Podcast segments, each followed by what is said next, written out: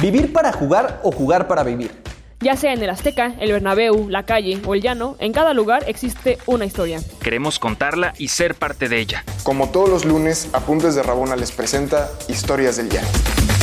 Amigos, ¿qué tal? ¿Cómo están? Bienvenidos a Historias del Llano, un lunes más de Historias del Llano y hoy tenemos, hoy es uno de esos días especiales que la, nuestra otra conductora que le gusta tanto desaparecerse nos ilumina con su presencia. Entonces, yo soy Mar Sánchez y conmigo está Pau. ¿Cómo estás, Pau? Qué, qué, qué, qué gusto verte después de tanto tiempo, como siempre. Nos abandonas una temporada entera. ¿Cuál? No, lo que ves que ustedes pues están grabando cuando uno entrena y, pues así no se puede, pero muy, muy contenta de, debutar contigo como dupla, porque eso no nos había tocado en ningún episodio y, pues nada, también súper contenta por el, por el, invitado que tenemos, que eh, acabo de ver una entrevista de él y ¡buah! O sea, ¡buah! Literal.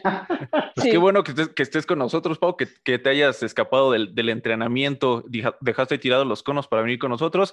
Y bueno, vamos a pasar con nuestro invitado, que esto se dice tantas veces, no necesita presentación, pero realmente no la necesita, lo han visto en un montón de lados, principalmente en Televisa, en, en, en Asir, en conducción, no solamente de fútbol, en varios deportes, también en la lucha libre andaba mucho.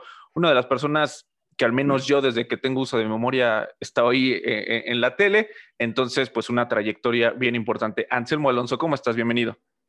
Hola Mar, ¿cómo estás? Pau, qué gusto saludarte. Aquí estamos a sus órdenes y ya algunos añitos en este, en este negocio. arrancamos desde muy, muy chavitos y con mucho gusto y esperemos que dure todavía bastantes, pero bastantes años más.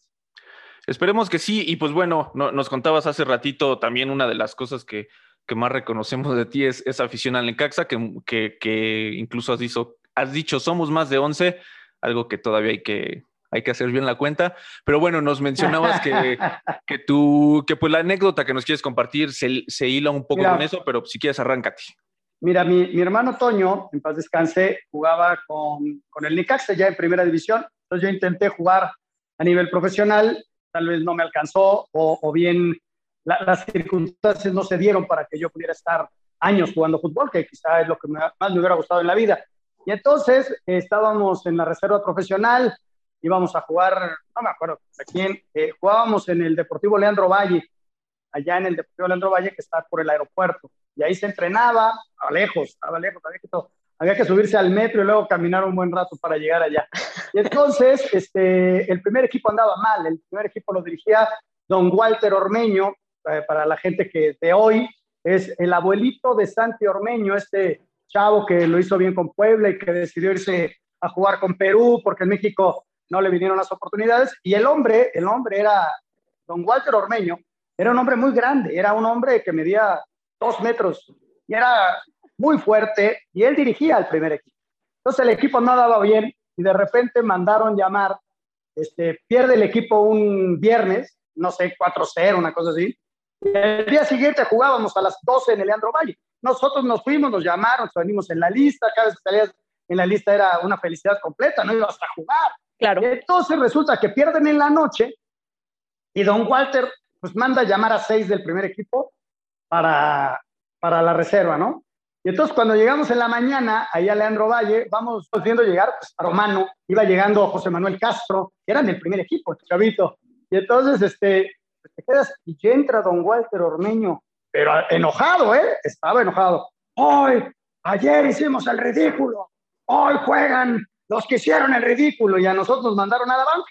¿no? Yo iba a iniciar ese partido, imagínate. Estaba feliz y, resulta que ya no pude iniciar y a la banca. Y, estaba precisamente con el que hoy es mi cuñado. Los dos íbamos a, a iniciar y los dos a la banca. Bueno, para no hacerles el cuento largo, en el medio tiempo vamos perdiendo 3-0. Imagínense. Imagínense. Entonces entramos al, al, vestidor y era un vestidor así muy largo, muy largo, muy largo, muy chiquito. Un vestidor muy largo. Y entonces, pues nosotros así humildemente nos pusimos en la esquina, eh, mi cuñado y yo, el ahora mi cuñado, José Antonio y yo, en una esquina. Y de repente, don Walter empieza a hablar. Era un hombre que imponía, ¿eh? Era ser un señor enorme, con unas manos, había sido portero de, de varios equipos en primera división. Y de repente se voltea hacia donde estábamos nosotros y dice, usted y señala hacia donde estábamos nosotros. Yo me quería morir. O sea, imagínate, chavito, este hombre imponiendo. Yo dije, ¿ahora qué hice? Y mi, cuñado, igual los dos, blancos, atrás de nosotros, bendice, estaba José Manuel Castro y la había regado en dos goles. Entonces, ¡ay! como que descansamos un poquito.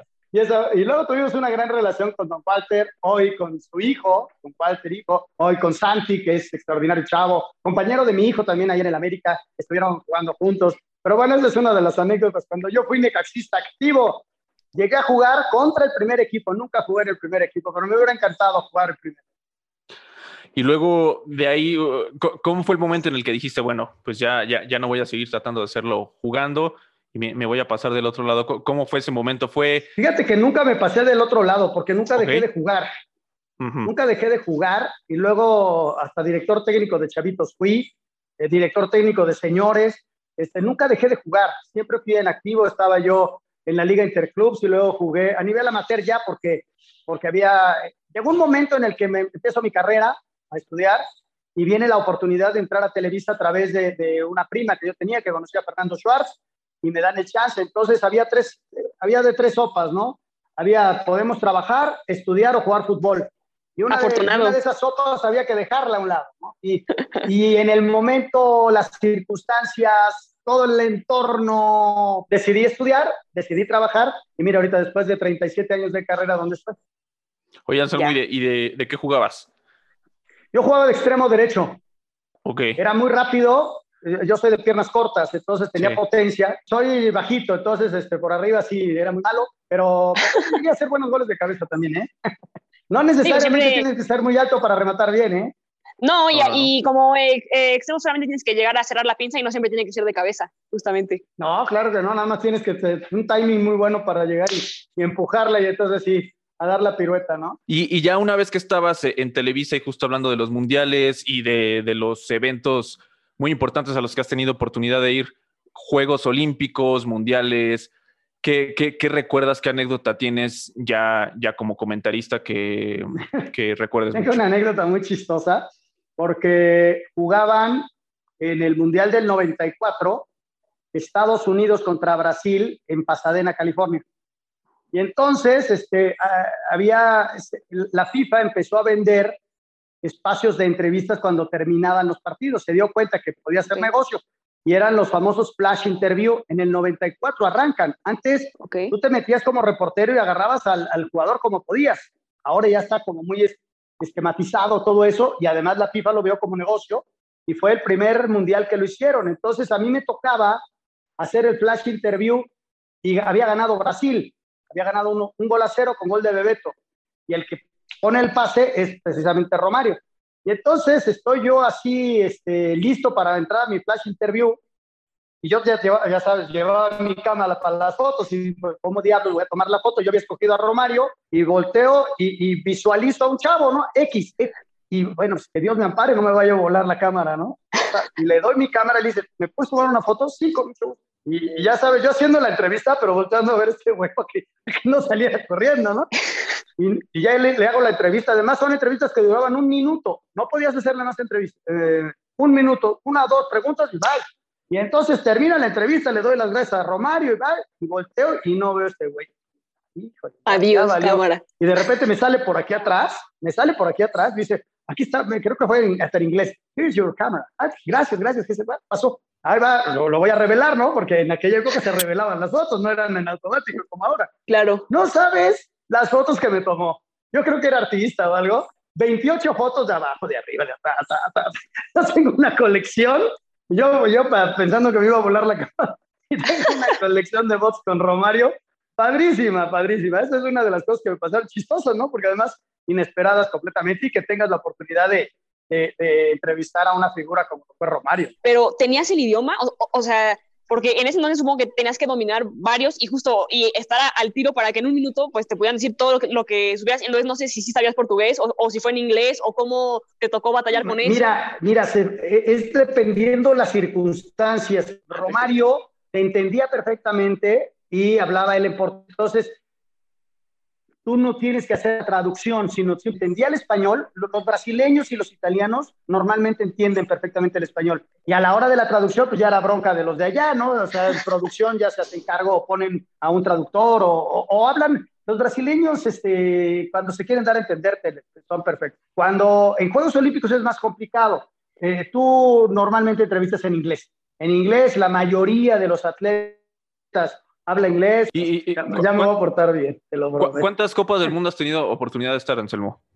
En cobertura. Mira, yo arranco en Copa del Mundo ya en activo desde 1986. Si le sumas, ahora en Qatar voy a cumplir 10 Copas del Mundo, eh, con diferentes funciones cada una, porque en 86 hice radio, en 90 estuve en Televisa haciendo guardias y haciendo cuestiones más de redacción. En 94 fue mi primera Copa del Mundo ya en el lugar. En 98 me tocó ser reportero y comentarista. En el 2002 me quedé en México. yo era el jefe de México, el encargado de toda la producción y de, toda la redacción de, de, los programas. Ya en el 2006 tuve un programa ya y transmití algunos partidos. 2010 en Sudáfrica igual, tuve algunos programas allá en la madrugada para TDN y ahí hice como dos o tres partidos. En Brasil sí fui más de comentarista, ahí hice como 16 partidos. Y ahora en, en el último mundial, que fue en Rusia, me tocó más trabajo de oficina y trabajo de preparación para los partidos y todo. Y estuvimos haciendo noticieros.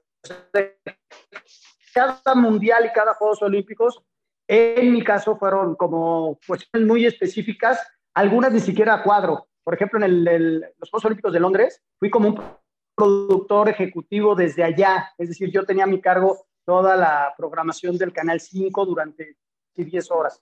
Entonces, estoy pendiente de qué, qué, qué mexicano va, este, qué, qué, deporte viene, cuándo hacer el switch para cambiar de un deporte a otro, a otro eh, qué es lo más importante que hay en el momento. ¿Quiénes crees que han sido tus compañeros, tanto en cancha como en el micrófono, con los que más a gusto te sientes compartiendo, hablar y ver, ¿no? Y jugar lo que más te gusta.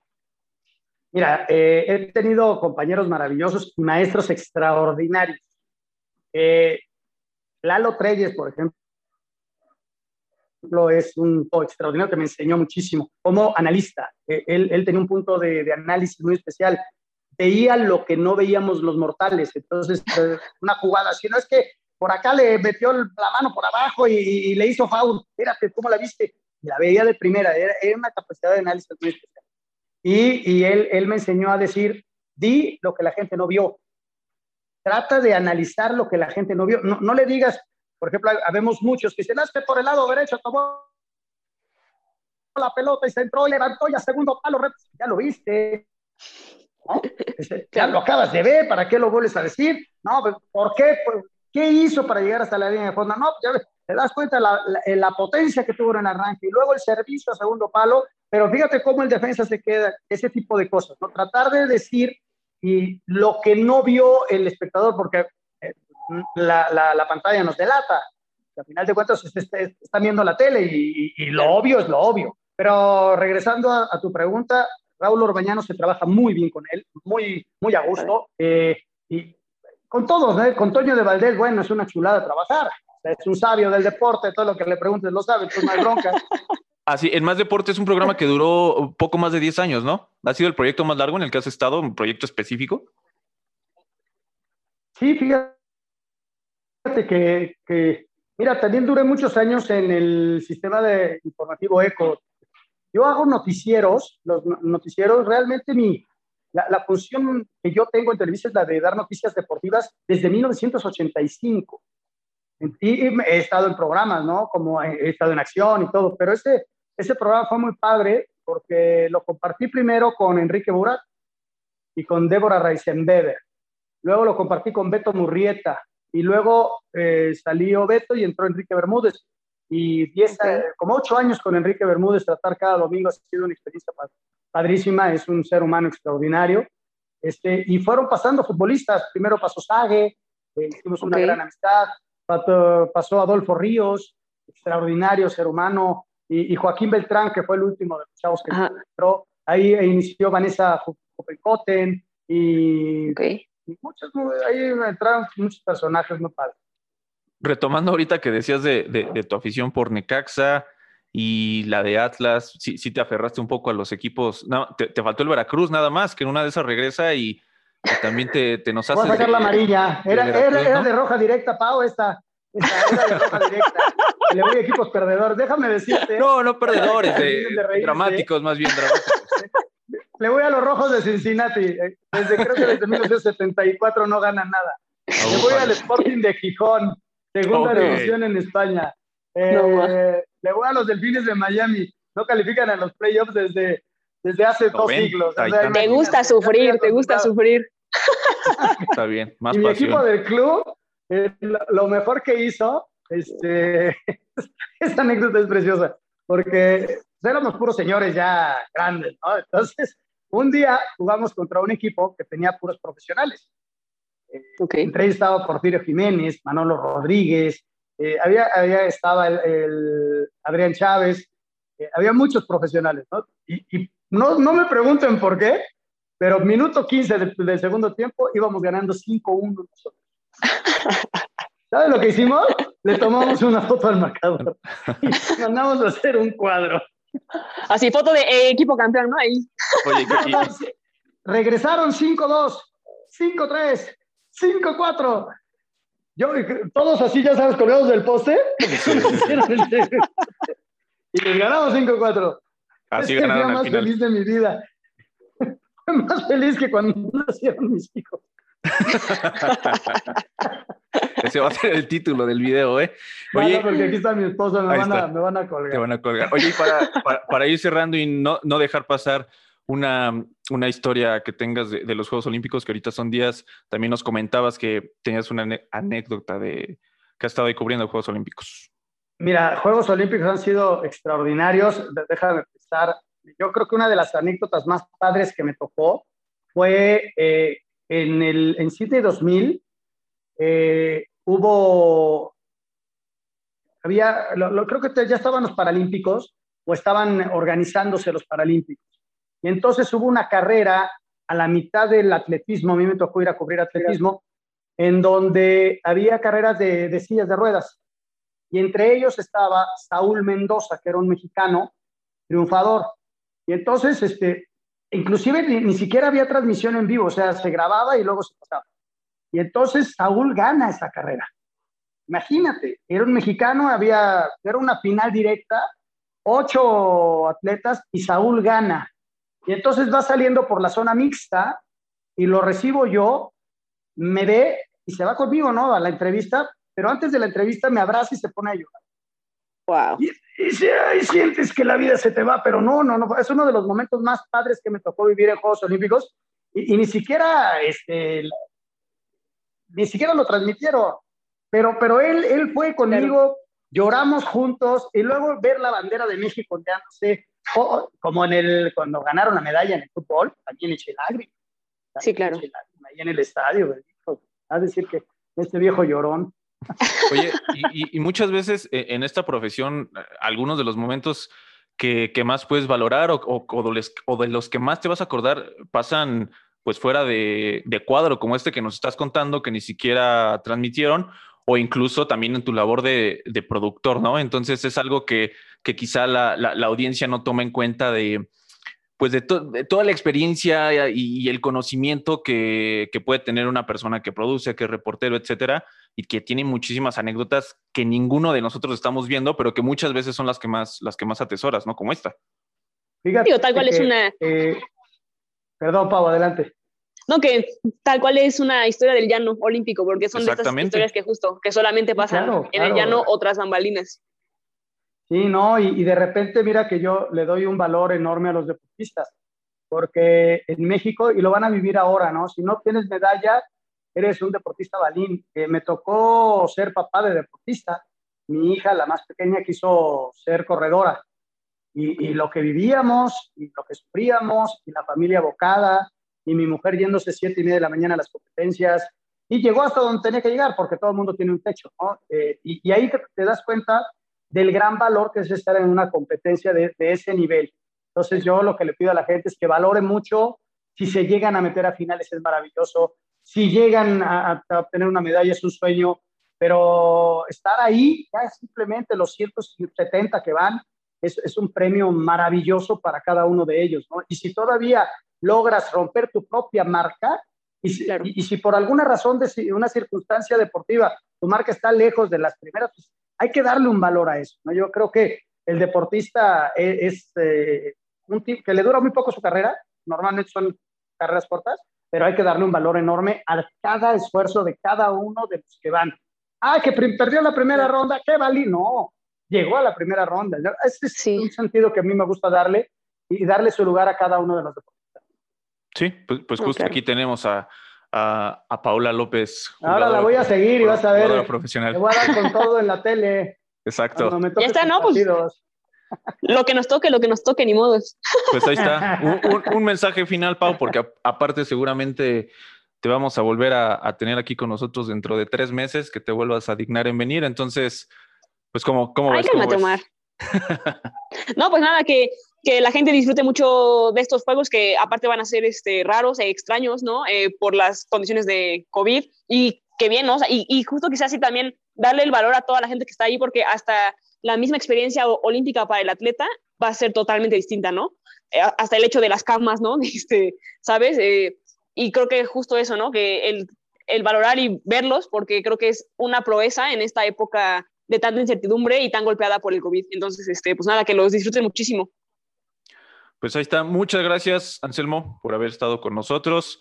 Fue un gusto platicar contigo, grandes anécdotas, grandes frases que, que dejaste de, del momento, de uno de los momentos más felices de tu vida y grandes historias de tu afición por, por, el Necaxa. Entonces, muchas gracias por haber estado con nosotros en Apuntes de Rabona. Gracias a ustedes, Tomar. Nos das que gusto saludarlos, platicar un poquito de la experiencia. Pau, mucha suerte, echarle muchas ganas y, te deseo lo mejor. Igual, igual, y ahí nos estamos viendo. Pues ahí está. muchas gracias. Chao, gracias, Omar. Gracias a todos. Nos vemos el próximo lunes aquí en Historias del Llano. Adiós. ¿Quieres más historias? Síguenos en todas nuestras redes sociales como Apuntes de Rabona para ver el mundo desde el futuro.